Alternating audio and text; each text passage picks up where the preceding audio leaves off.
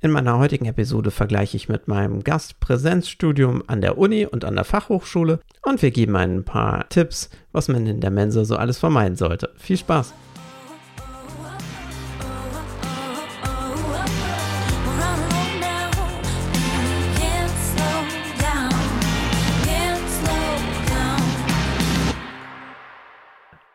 Hallo Sebastian. Hallo Patrick. Hi. Ich mag dann eigentlich gerade mal damit einleiten, dich zu fragen, sag mal, eine Ausbildung, wir haben beide eine Ausbildung gemacht, wie kam es bei dir direkt zum Studium? Das hat dir nicht ausgereicht. So viel haben wir, glaube ich, letztes Mal festgestellt, oder? Ja, genau, das war eigentlich der Hauptgrund. Äh, mir war das einfach äh, trotz eigentlich Übernahmegarantie und allem relativ guter Job, war mir das nicht für die Zukunft, die Perspektiven haben mir da nicht ausgereicht und ich wollte da doch noch ein bisschen gezielter auf das eingehen, was mir Spaß macht, als nur mhm das, was in der Ausbildung abgehandelt wird. Und du wolltest aber trotzdem auch in deinem Fachbereich bleiben. Gut, ich habe ja dann mehr Richtung Medien. Vorher war es ja eher Finanzsektor.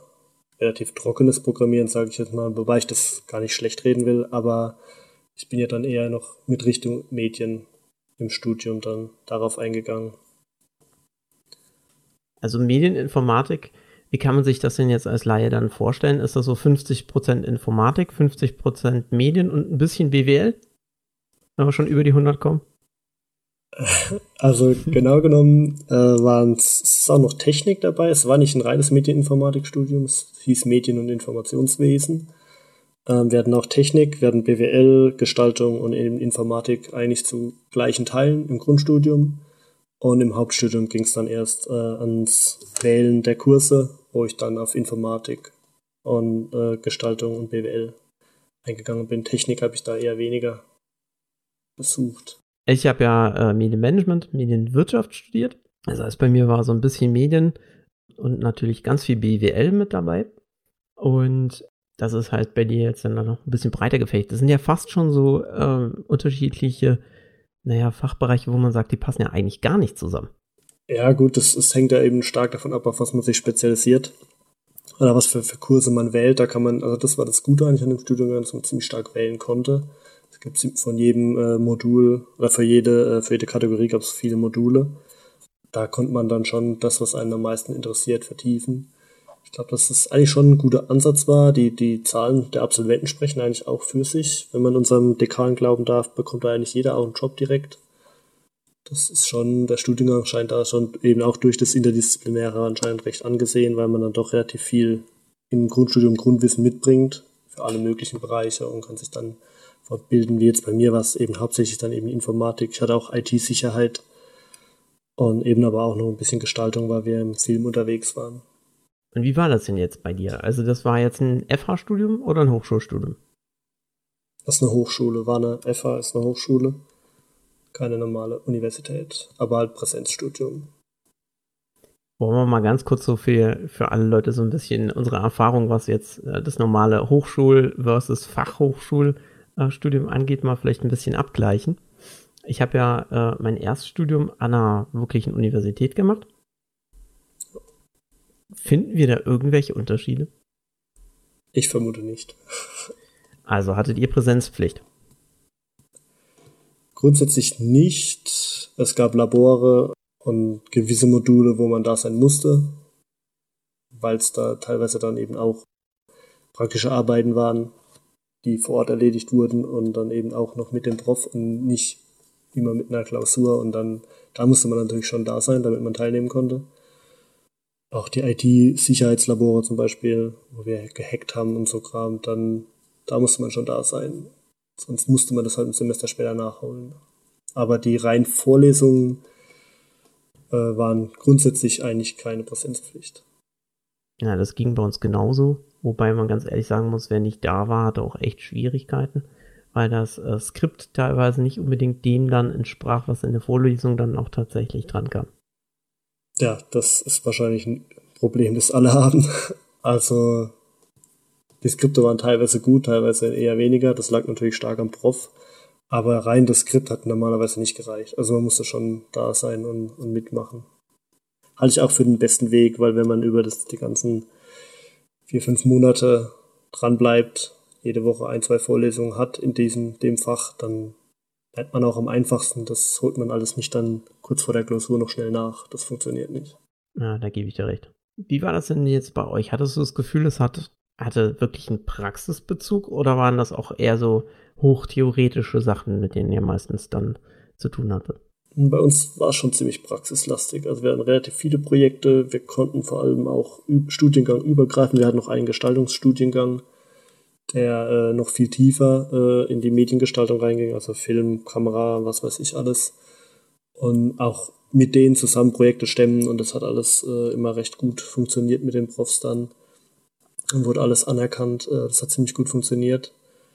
Von daher, ich würde sagen, ich glaube, das ist an einer normalen Uni dann doch theoretischer. Aber ich glaube, es hängt eben natürlich auch davon ab, dass gerade so im Medienbereich dieses Praxis dann doch auch viel wert ist und, und auch sicher einfach anbietet, dass man sagt, hier macht einen kleinen Film oder äh, eine kleine Animation oder sowas. Das ist in der theoretischen Mathematik halt nicht so einfach zum Beispiel. Ja, okay, da, über, über das Fach mag ich ja gar nicht reden, weil da mussten äh, wir ja versuchen, die Mathematik nachzuholen, die teilweise die äh, Informatiker auch in mehreren Vorlesungen dann auch haben, was natürlich schwierig zu leisten ist. Und das war natürlich dann supermäßig, sehr, sehr theoretisch.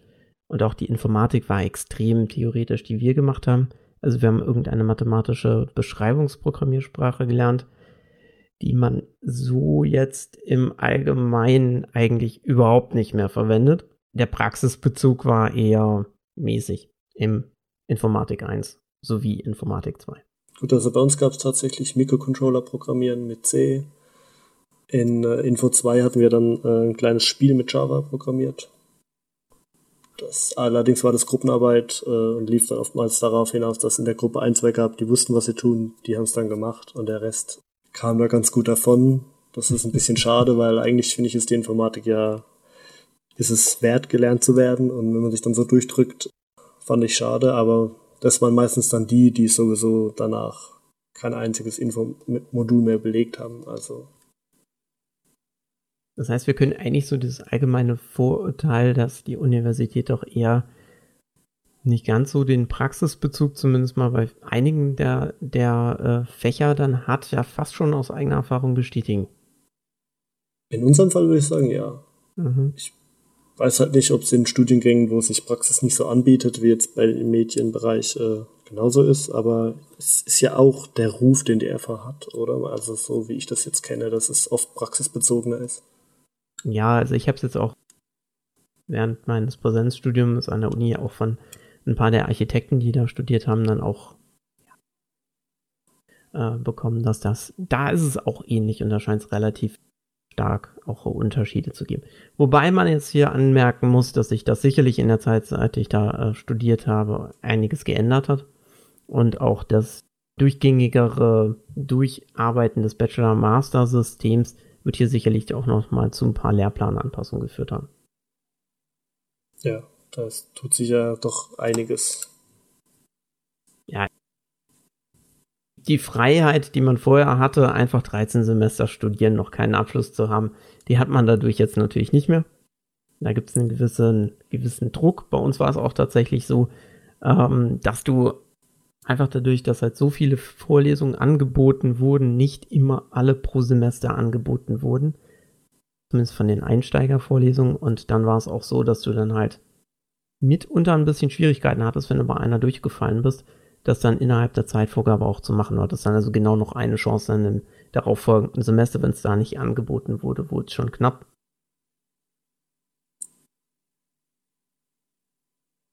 Ja, so ähnliche Probleme hatten wir auch. Das war ein, zwei Fächer wurden auch tatsächlich nur im Zweijahresrhythmus angeboten. Das ist dann schon nervig, wenn man so einen gewissen Zeitplan hat, wie man sein Studium mal abschließen will. Ähm, und es kamen auch tatsächlich relativ viele neue Module dazu noch in der Zeit, die ich dann hätte schon noch wählen können, aber hätte dann mein Studium verlängert, weil ich eigentlich meine Module alle schon hatte, um meine ECTS zusammenzubekommen. War etwas schade, weil relativ coole, grande IT-Sicherheit hätte ich gerne mehr gemacht. Und wir hatten auch tiefergehendes Android-Programmieren noch, aber das gab's dann, als ich meine Module gewählt habe. Und mein Hauptstudium geplant habe, sage ich mal, gab es das alles dann noch nicht, leider. Ja, ich muss ganz ehrlich sagen, ich bin da fast schon ein bisschen neidisch, was ihr da für Vorlesungen hattet. Ja, ich muss sagen, mittlerweile ist es echt noch viel besser. Also es war eigentlich schon ein cooles Studiengang, wir haben wirklich coole Profs, aber es ist natürlich schade, wenn dann relativ, das ein junger Studiengang war, relativ viel angepasst wurde und neue Module dazu kamen, wenn Profs da waren, die das leisten konnten. Hätte ich ein, zwei Module sicherlich anders gewählt, weil ich natürlich, äh, nachdem ich alle Module, die mich wirklich interessieren, gewählt hatte, noch ein, zwei Module dazugenommen habe, um eben auf meine ECTS zu bekommen, die ich jetzt so, wofür ich nicht gebrannt habe, sage ich mal so. Mhm. Ja, das kann ich absolut verstehen. Aber ob der Fülle dieser einzelnen Sachen scheint es ja auch schwierig zu sein, dann tatsächlich das auszuwählen. Das heißt, ihr hattet jetzt nicht so einen genauen Plan, hier jetzt genau dieses Modul und nächsten Semester müsst ihr das nächste nehmen? Nein, also die Module konnte man, also es gab, gibt das Modulhandbuch, da konnte man wählen und man muss eben in einer, in, einem, in einer Kategorie musste man sich vertiefen. Also man konnte nicht hier von allen so ein bisschen was machen. Das würde ja auch an der Idee vorbeigehen. Das war ja dann eben für mich die Informatik und BWL und dann hatte man eigentlich, wenn man es clever gemacht hat mit dem Praxissemester oder Auslandssemester, was manche noch eingelegt haben, dann konnte man die Module eigentlich relativ frei wählen. Weil die allermeisten wurden ja tatsächlich jedes Semester angeboten. Na, das ist schon cool, muss ich ganz ehrlich sagen. Ja, es hat auf jeden Fall Vorteile. Also ich kenne auch einen Kumpel, der hat auch tatsächlich dann ein Modul komplett verworfen und ein neues gemacht, weil es ihn dann doch interessiert hat. Oder gemeint, und er hatte allerdings aber auch ein Semester länger gemacht und äh, hat dann dadurch natürlich keine Zeit verloren, sage ich mal. Nur unnötig eine Klausur geschrieben, aber ähm, ich denke, die meisten studieren, weil sie studieren wollen oder vor allem das lernen wollen, was sie studieren. ist das wenigste, was man da lernt, unnötig. Genau, also das ist aber auch eine wunderbare Überleitung zu der nächsten Frage, die ich nämlich eigentlich habe. Und zwar, haben wir ja jetzt schon festgestellt, Ausbildung abgeschlossen, alles wunderbar bestanden. Das war dann doch irgendwie zu wenig und dann hast du ein Studium begonnen. Aber jetzt gibt es ja die unterschiedlichsten Varianten, wie man jetzt studieren kann. Das heißt, wir haben jetzt wirklich die klassische Universität, wir haben die Fachhochschule und wir haben auch eine duale Hochschulausbildung. Zum Beispiel die, bei uns die DHBW, wo du wirklich im Betrieb bist und dann bist du nach einer gewissen Zeit für einen gewissen Block oder sowas dann an der Uni und dann wechselst du wieder in den Betrieb. Normal im Drei-Monats-Rhythmus, soweit ich das kenne. Genau. War sowas da jetzt ähm, gar kein, keine Option für dich?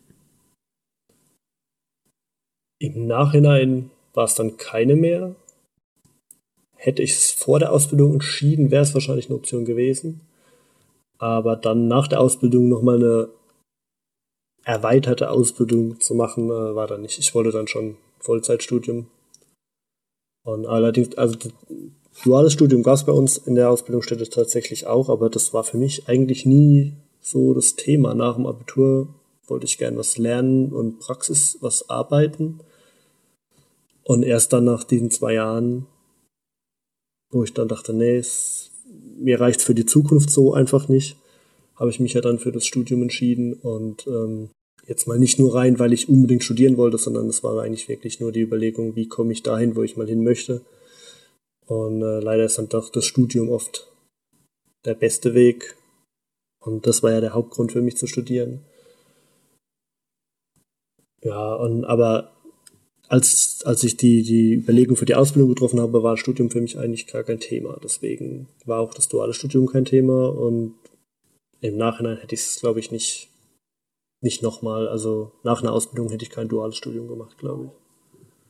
Aber was war denn dann die Motivation zu sagen, yo, ich mache das tatsächlich im absoluten Präsenzstudium? War das einfach, weil es irgendwie geografisch nah war oder hattest du jetzt gar keine Lust, irgendeine Form von Fernstudium zu machen?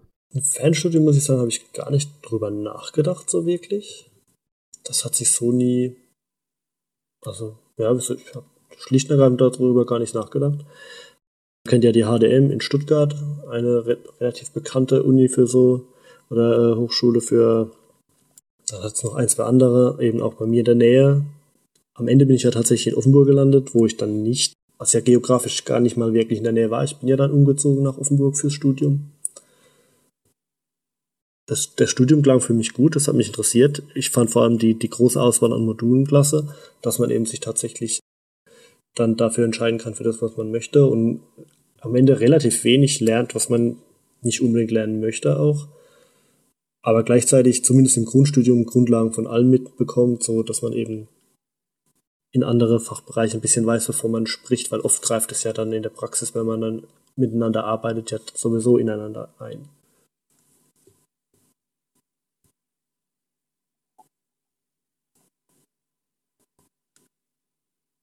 Ja, ich muss zugeben, ich bin auch relativ spät erstmal mit dem Thema des Fernstudiums kontaktiert worden, weil ich hatte auch, Mutter hatte, glaube ich, an der Fernuni Hagen immer fernstudiert, aber das hatte ich eigentlich damals noch gar nicht so richtig mitbekommen als Kind.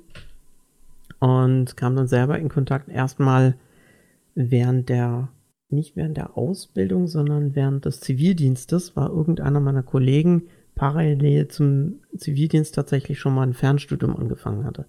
Das fand ich spannend damals, aber hatte das irgendwie auch gar nicht auf die Reihe bekommen. Und deswegen ging das alles wieder aus dem, aus dem Fokus und dann habe ich mich auch an der Präsenzuni dann beworben, bin auch genommen worden und habe da angefangen zu studieren. Wie war das denn für dich dann? Ich meine, klar, Anmeldeprozess hat man, man ist angenommen. Ja, wie war bei euch so die, die erste Zeit? Wie, wie meinst du das genauer? Naja, also ich meine, du hast eine Zulassung bekommen, du hast ähm, ja Hinweis bekommen, okay, jetzt haben wir O-Woche oder also Orientierungswoche oder gab es bei euch gar nicht solche Einführungsveranstaltungen? Doch, es gab sogar vor, bevor das Semester angefangen hat, gab es so Informatik-Grundkurse, äh, Technik oder also Elektrotechnik war das ja hauptsächlich. Ähm, und Mathe, Grundlagenkurse. Aber ich hatte ja Mathe, Physik und Englisch äh, als Leistungskurs im Abi und dachte mir dann, dass das schon, wird schon gehen. Hat's ja dann auch funktioniert. Ansonsten hatten wir dann eben diese besagte O-Woche. Jeder hat so einen Paten bekommen und dann haben wir die haben uns alles gezeigt, aber die Hochschule ist jetzt nicht so riesig, deswegen ist da auch äh, relativ, das ist alles sehr unübersicht, äh, übersichtlich, Entschuldigung, und äh, auch eigentlich ziemlich familiär. Ich muss sagen, das hat, wurde da ziemlich gut gemacht. Man hat sich da recht schnell recht gefunden, wusste, wo alle Räume sind. Die Leute waren cool und mit den Profs konnte man in aller Regel sehr gut sprechen. Ah, da muss ich ganz ehrlich sagen, äh, wie war das denn bei euch? Also äh, bei uns waren viele Sachen wie jetzt zum Beispiel Rechnungswesen oder Informatik waren in einem großen Auditorium mit anderen Studiengängen zusammen. War das bei euch auch oder hattet ihr eure speziellen Vorlesungen? Wir hatten übergreifende Vorlesungen. Gerade äh, Mathe im ersten Semester war übergreifend mit anderen Erstsemestern von anderen Studiengängen. Elektrotechnik auch. Manche unserer Kurse waren dann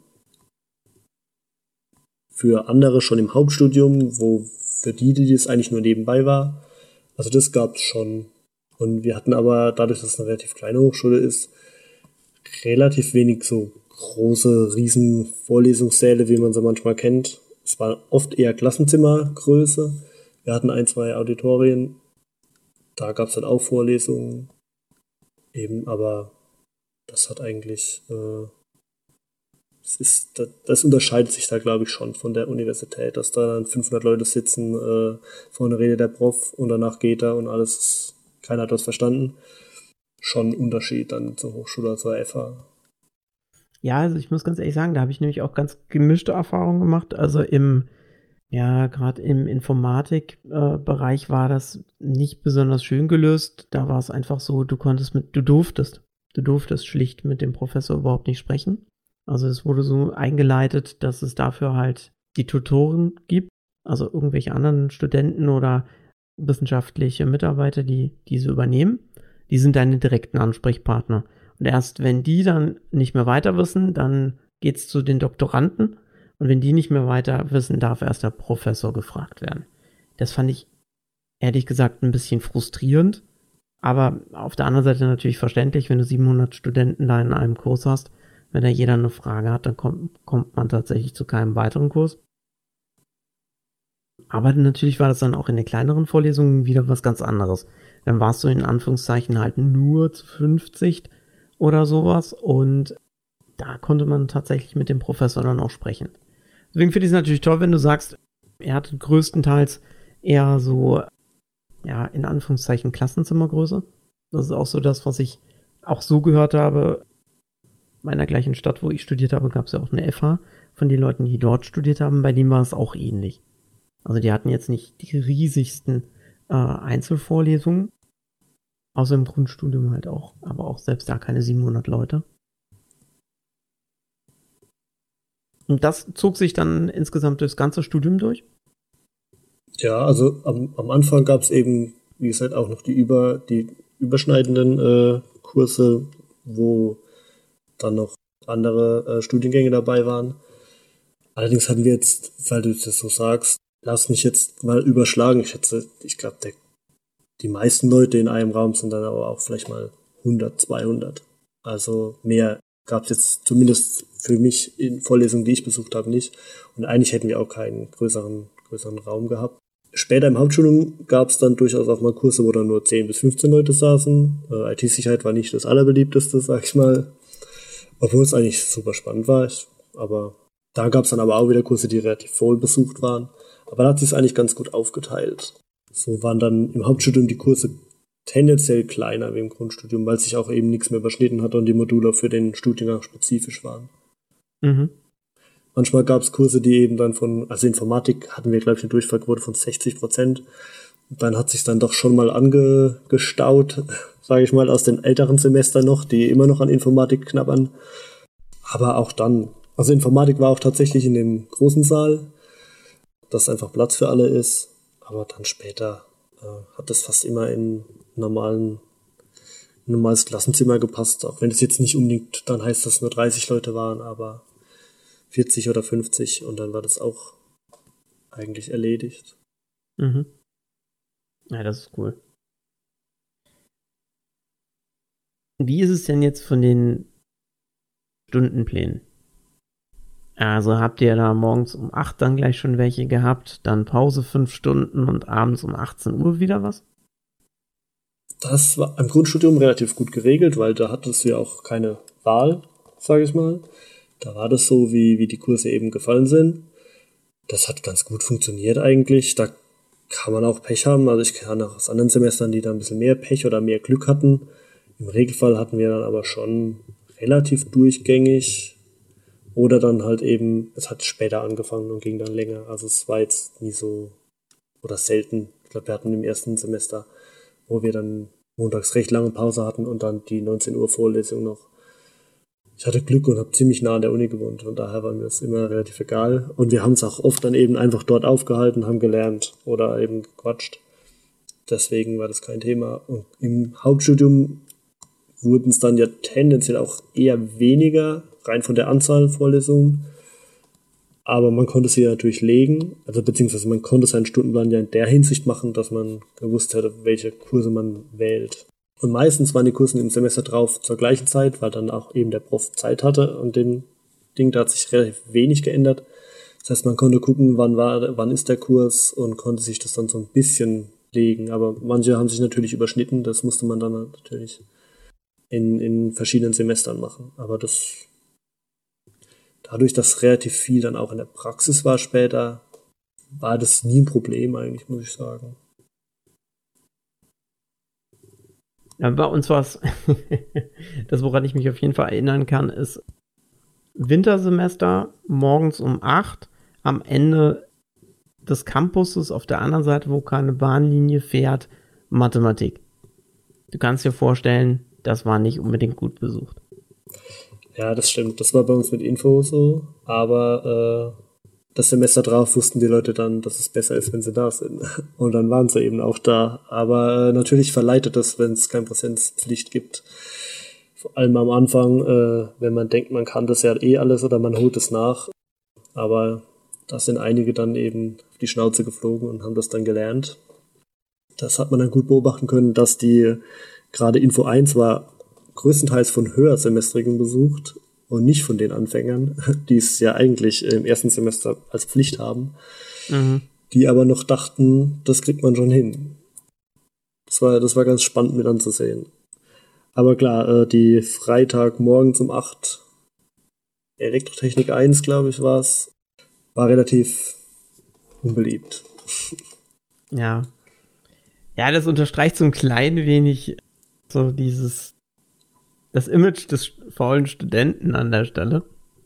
Wobei ich ganz ehrlich finde, man kann zumindest mal in den meisten Studiengängen nicht so richtig faul sein, weil dann ist man nicht lange Student.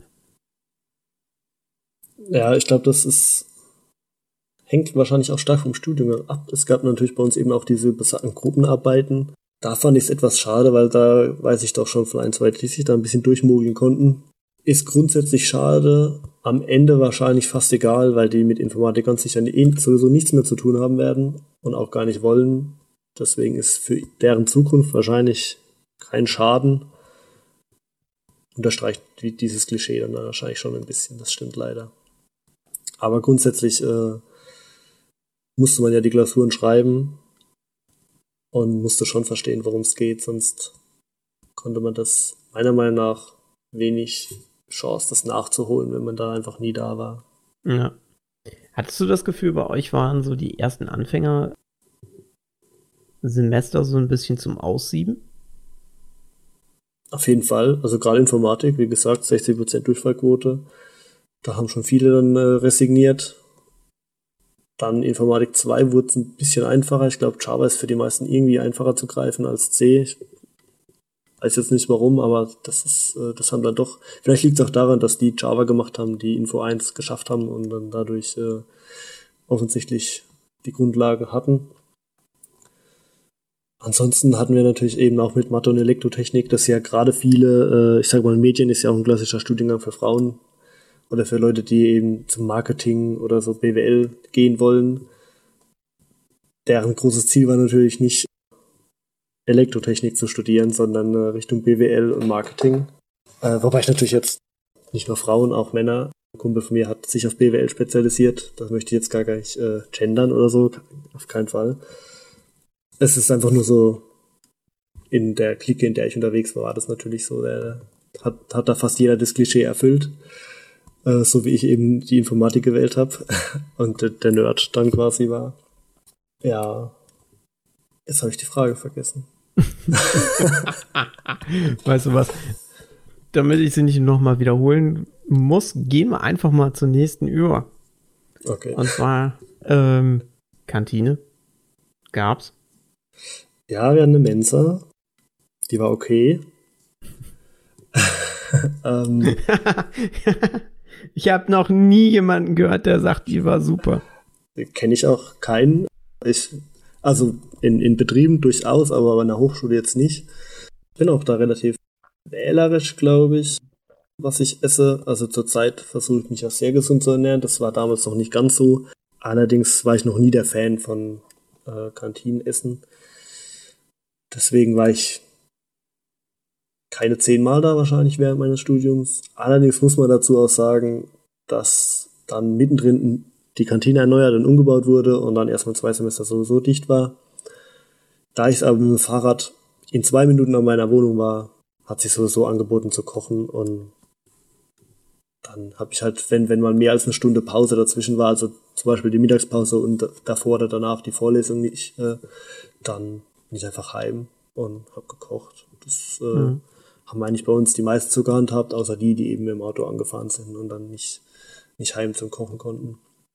Aber ja, gute Mensa ist wahrscheinlich erstens Geschmackssache und zweitens nicht so oft.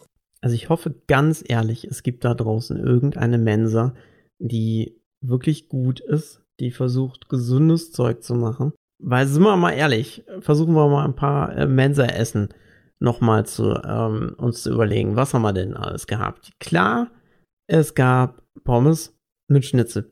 Ja. Was haben wir denn noch? Äh, Spaghetti Bolognese. Das hatten wir, glaube ich, auch mal. Ja, wir hatten auch mal so eine Art Döner-Teller. Der war auch eigentlich lecker. Nur kalt wahrscheinlich. Nee, das, das ging eigentlich. Also das haben die schon gut gemacht. Aber also grundsätzlich war auch der Geschmack nicht schlecht. Nur bin ich da eben dann doch schon wählerisch und ist natürlich nicht einfach. Die, für die Mensa, die muss natürlich irgendwas kochen, das die Leute wollen. Pommes gehen immer. Wenn man dann, also wenn ich regelmäßig dann dort gegessen hätte, wäre es dann eben oft tendenziell was Ungesunderes geworden. Weil ja. wenn dann jetzt da der Döner-Teller liegt oder die Pommes mit Schnitzel und du hast dann die Wahl oder du isst eben Salat, dann wer isst dann den Salat? also das ist einfach, wenn ich selbst gekocht habe, dann kriege ich das besser hin. Deswegen war das auch schon in der Ausbildung in der Kantine so, dass ich da einfach, da gab es auch Salat und immer gesundes und, und vegetarische Gerichte, aber es gab nun mal auch eigentlich immer Pommes immer Schnitzel oder Lendenspieß oder es gab ja immer irgendwas super Leckeres und die Kantine war auch richtig klasse, dann ist es also schwer zumindest. Ich habe mich da auch ziemlich durch, durchprobiert in der Zeit und kann eigentlich sagen, alles, was irgendwie in irgendeiner Weise mit weißer Soße war, ist nicht besonders gut, weil die anscheinend irgendwie besonders klebt nach einer Zeit und einfach nichts zum Aufwärmen ist. Okay, das kannte ich jetzt auch noch nicht. ja, nee, also zumindest jetzt zu dem Zeitpunkt, wo ich war, war es einfach, ja, keine, also keine, keine Carbonara, kein sonst irgendwas nimmst du, es schmeckt einfach nicht. Was eigentlich immer funktioniert hat, ist alles mit Tomatensauce oder sowas. Und da hattest du in Anführungszeichen deinen Essenskonfigurator, das heißt, du hast drei oder vier verschiedene Sachen an Nudeln, äh, die du mit äh, drei oder vier verschiedenen Soßen dann immer machen konntest. Und da gab es auch immer mal Pizzastück oder sowas. Das Highlight war, wenn es in der sogenannten Vivi-Linie äh, mal etwas Burger zum selber belegen gab oder sowas. Das war dann spannend. Okay, das hatten wir, glaube ich, nie. Da wäre ich wahrscheinlich auch hingegangen, aber das ja. hatten wir ja noch nicht. Wir hatten dann eben, wie gesagt, in der Zeit, der zu war, war so ein äh, Imbiss da, aber wie das halt so ist, da gab es dann Currywurst und Burger und es sind jetzt alles Dinge, die super schmecken, aber die sollte man halt auch nicht fünf Tage die Woche essen. Ja, das hatten wir auch in der Nähe vom Campus, so eine richtig klassische Döner, äh, nicht Dönerbude, Quatsch. So eine, wie heißt denn das? Wurstbraterei, sagen wir mal. Ne? Und die war halt richtig klasse. Hm. Und da bist du dann halt auch öfter hingegangen. Mal davon abgesehen, dass du rund um den Campus ein, eine fast überschaubare Anzahl an irgendwelchen Dönerbuden oder ähnliches dann auch hast. Es ist tatsächlich nicht besonders einfach, zumindest zu dem Zeitpunkt gewesen, sich als Student bewusst und gut zu ernähren. Ja, klar, es spielt ja oft auch noch die finanziellen Mittel eine Rolle, ob man sich das alles so leisten kann. Aber gut, zu der Zeit habe ich mir auch relativ wenig Gedanken darüber gemacht. Mir war wichtig, dass ich genug Eiweiß esse, ich viel Sport gemacht habe und ansonsten war mir wichtig, dass es schmeckt. Ich bin zwar kein Profikoch, glaube ich, aber was ich mir koche, schmeckt mir gut. Deswegen das für mich, war das für mich nie ein Problem.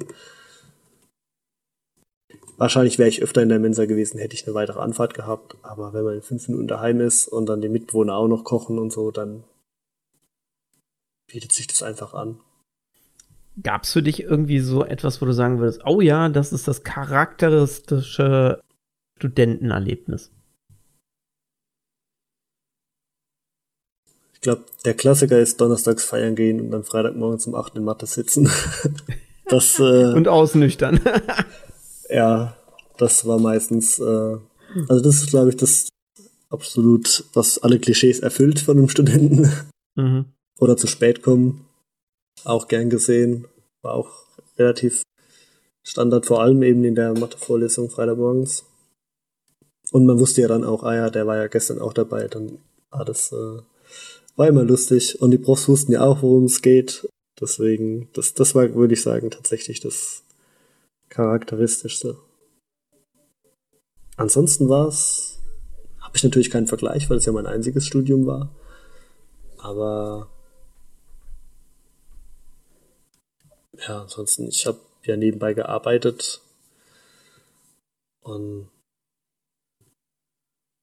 da ich auch zu der Zeit auch schon relativ trinke ja fast kein Alkohol, deswegen war das für mich immer so ein bisschen dieses typische Feierabendbier und alles. Das gibt es bei mir nicht. Glaube ich, bin ich vielleicht auch nicht der Klischee-Student gewesen, aber ich saß auch das eine oder andere Mal verkatert der Freitagmorgens in der Vorlesung. Das leugne ich nicht.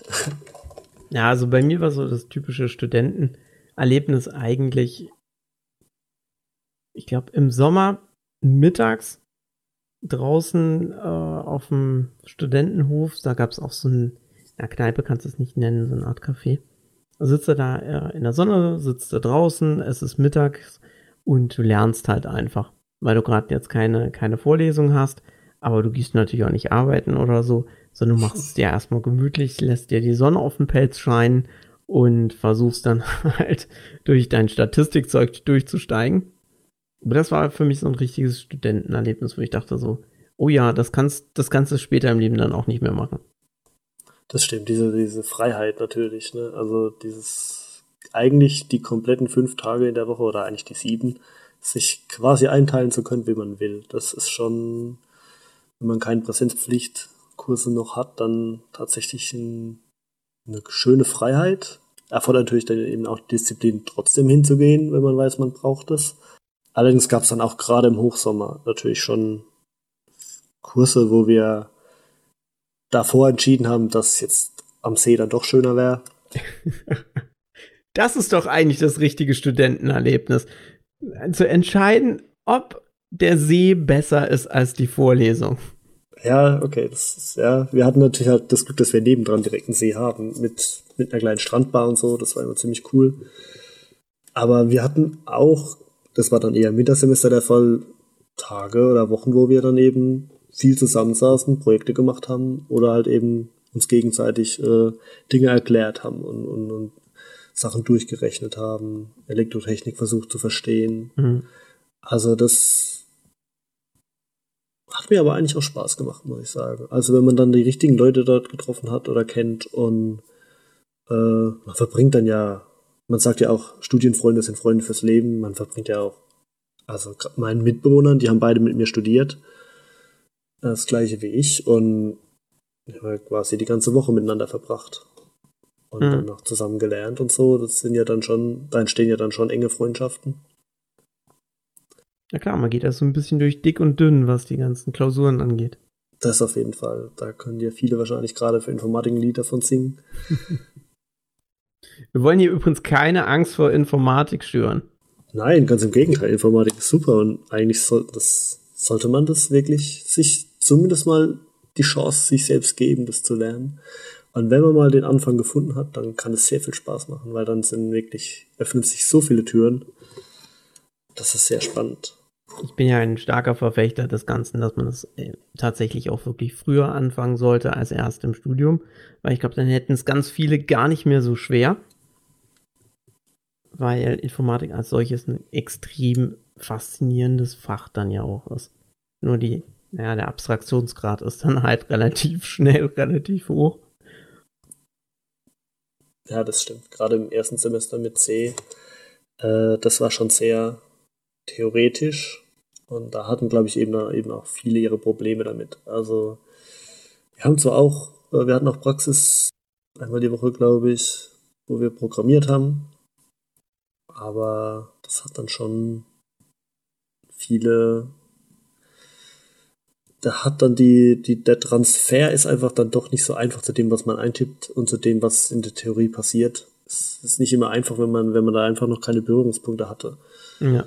Das äh, verstehe ich auch durchaus, aber ich glaube, wenn man, wenn man mal, wenn es mal Klick gemacht hat, wie man so schön sagt, dann lernt man auch relativ schnell noch eine zweite Sprache und dann kann man relativ zügig erste Dinge machen und dann macht's Spaß und dann kann man sich so weiter durcharbeiten.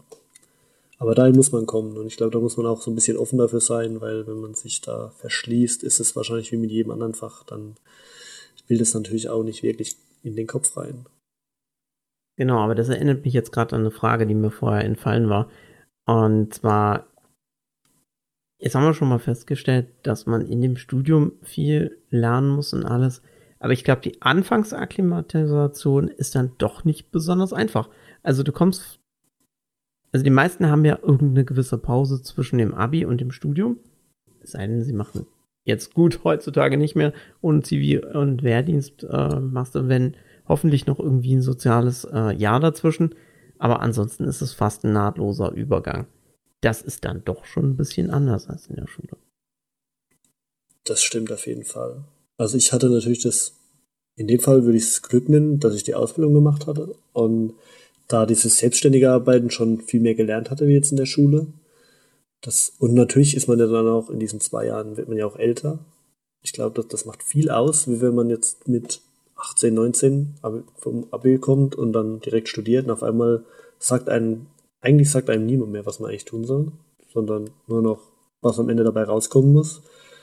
Ähm, ich glaube, dass sich das schon manche schwer tun. Da, da, da gehört dann einfach dann so eine gewisse Disziplin dazu. Aber äh, ich kann natürlich jetzt nur für mich sprechen und ich hatte, habe schon gemerkt, dass mir das da mit der Ausbildung gut getan hat. Dass ich dann eben, gerade im BWL-Bereich, muss ich sagen, wusste ich schon ein bisschen was, weil wir das auch in der Ausbildung natürlich hatten, Grundlagen.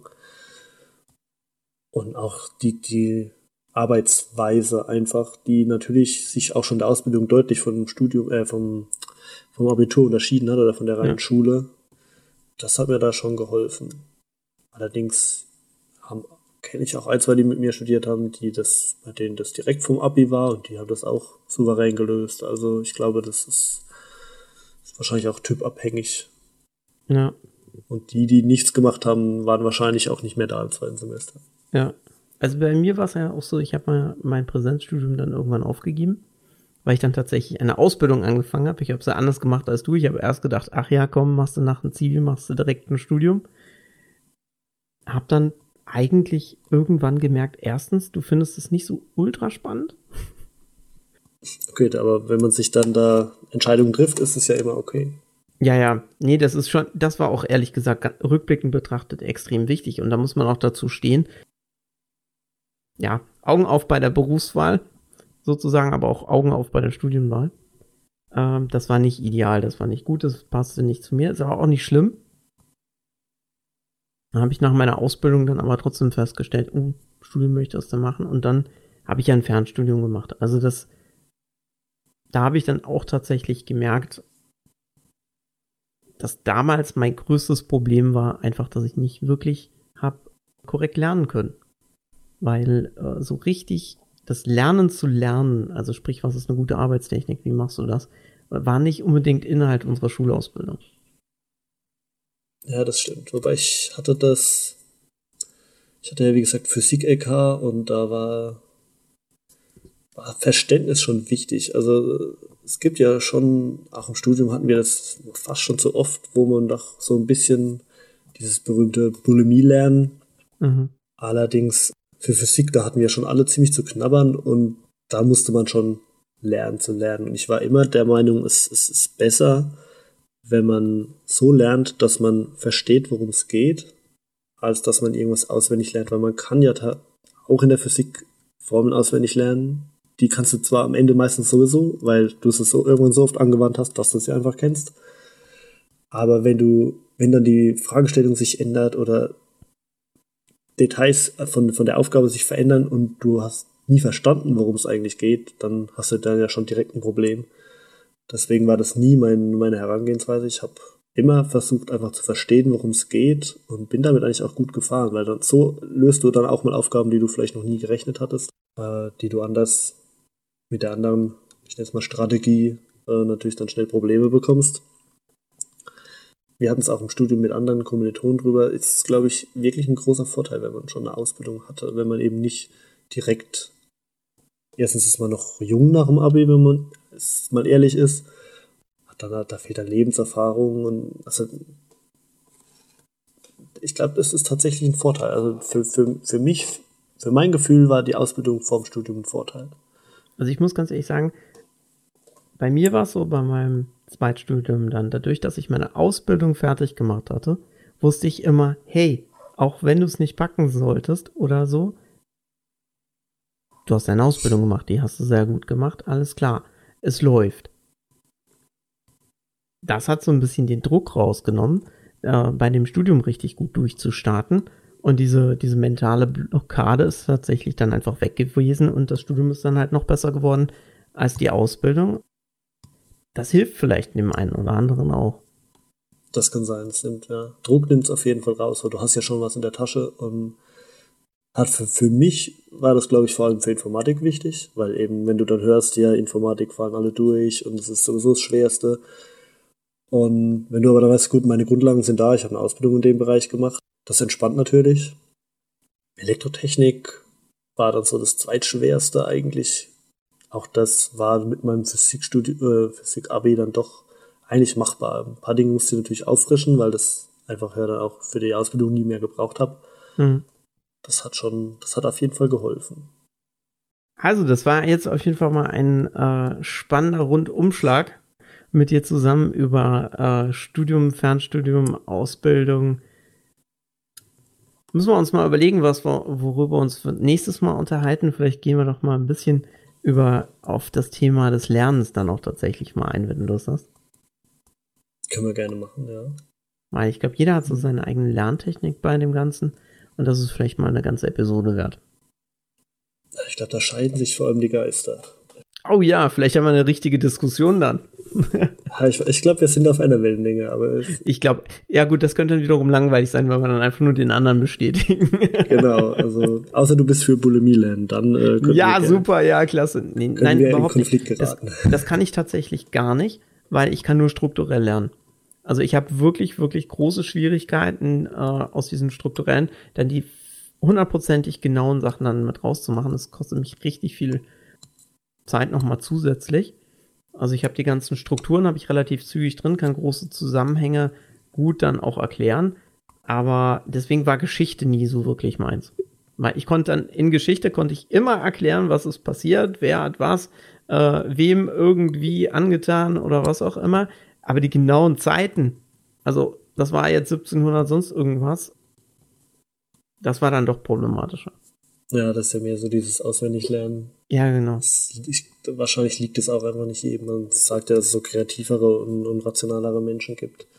Mhm. Vielleicht hängt es auch damit zusammen. Das weiß ich jetzt nicht, wie da die, die Wissenschaft, was die Wissenschaft dazu sagt. Aber ich. Ja, da müsste ich jetzt tatsächlich mal, wenn wir darüber sprechen, müsste ich mich vorher mal vielleicht mal äh, mit einem Psychologen und oder Psychologin unterhalten und einfach mal, wie diese, diese Lerntypen tatsächlich da sich manifestieren und inwieweit es dann, dann vielleicht etwaige ähm, ja, Vorlieben gibt. Das wäre auf jeden Fall mal spannend zu sagen, was da ein Fachmann dazu sagt. Ja. Und ob es da vor allem auch Unterschiede gibt, weil äh, ich glaube, es, es, gab schon auch Fächer, wo ich das ähnlich gemacht habe. Ein, zwei Module habe ich ja gewählt, damit ich meine ETS voll bekomme. Und da habe ich dann nicht immer Verständnis gelernt. Wobei jetzt auch im BWL-Bereich gibt es auch Dinge, wo du jetzt wenig verstehen musst, wo du einfach wissen musst, was du zu tun hast. Ja. Aber äh, für mich war immer dies, also ich habe immer viel Wert drauf gelegt, die Dinge zu hinterfragen und zu verstehen. Und wenn man sich dann für was entscheidet, gerade im Studium und für Module, die ich mir selbst ausgesucht habe, ich möchte ja wissen, wie es funktioniert. Also macht ja dieses Bulimie-Lernen gar keinen Sinn eigentlich, sonst äh, sitze ich ja da umsonst meine Zeit ab. Ja, das genau. war immer so meine, meine Einstellung dazu. Als Ausblick auf die nächsten Folgen. Ich kümmere mich jetzt in den nächsten zwei, drei Folgen erstmal rein ums Fernstudium. Auch nochmal darum, was Digitalität bedeutet und auch äh, was unsere moderne virtuelle äh, Gesellschaft sozusagen, beziehungsweise jetzt auch das, was wir jetzt machen, rein virtuelle Kommunikation miteinander mit uns Menschen dann auch tatsächlich macht und wie wir in diesem Ganzen auch nochmal unseren Sinn und unseren Platz finden und unsere Eigenmotivation dann auch. Okay, das klingt spannend. Ich bin ja. gespannt, auf was für ein Ergebnis du kommst. Ja, ich auch sehr, äh, weil ich diskutiere mit zwei Buchautoren äh, über diese Themen in der nächsten Zeit und freue mich dann natürlich schon mal sehr drauf. Dann sind wir gespannt, was da so kommt. Ja, also ich wünsche dir noch einen schönen Tag. Danke, ich dir auch. Bis zum nächsten Mal. Bis zum nächsten Mal. Ciao. Ciao. Vielen Dank fürs Zuhören. Ich hoffe, diese Episode hat dir gefallen und du schaltest nächstes Mal auch wieder ein. Hast du Fragen oder Anregungen, dann schreib doch bitte einfach an podcast@bildungsupdate.com. Bis zum nächsten Mal. Tschüss. twist.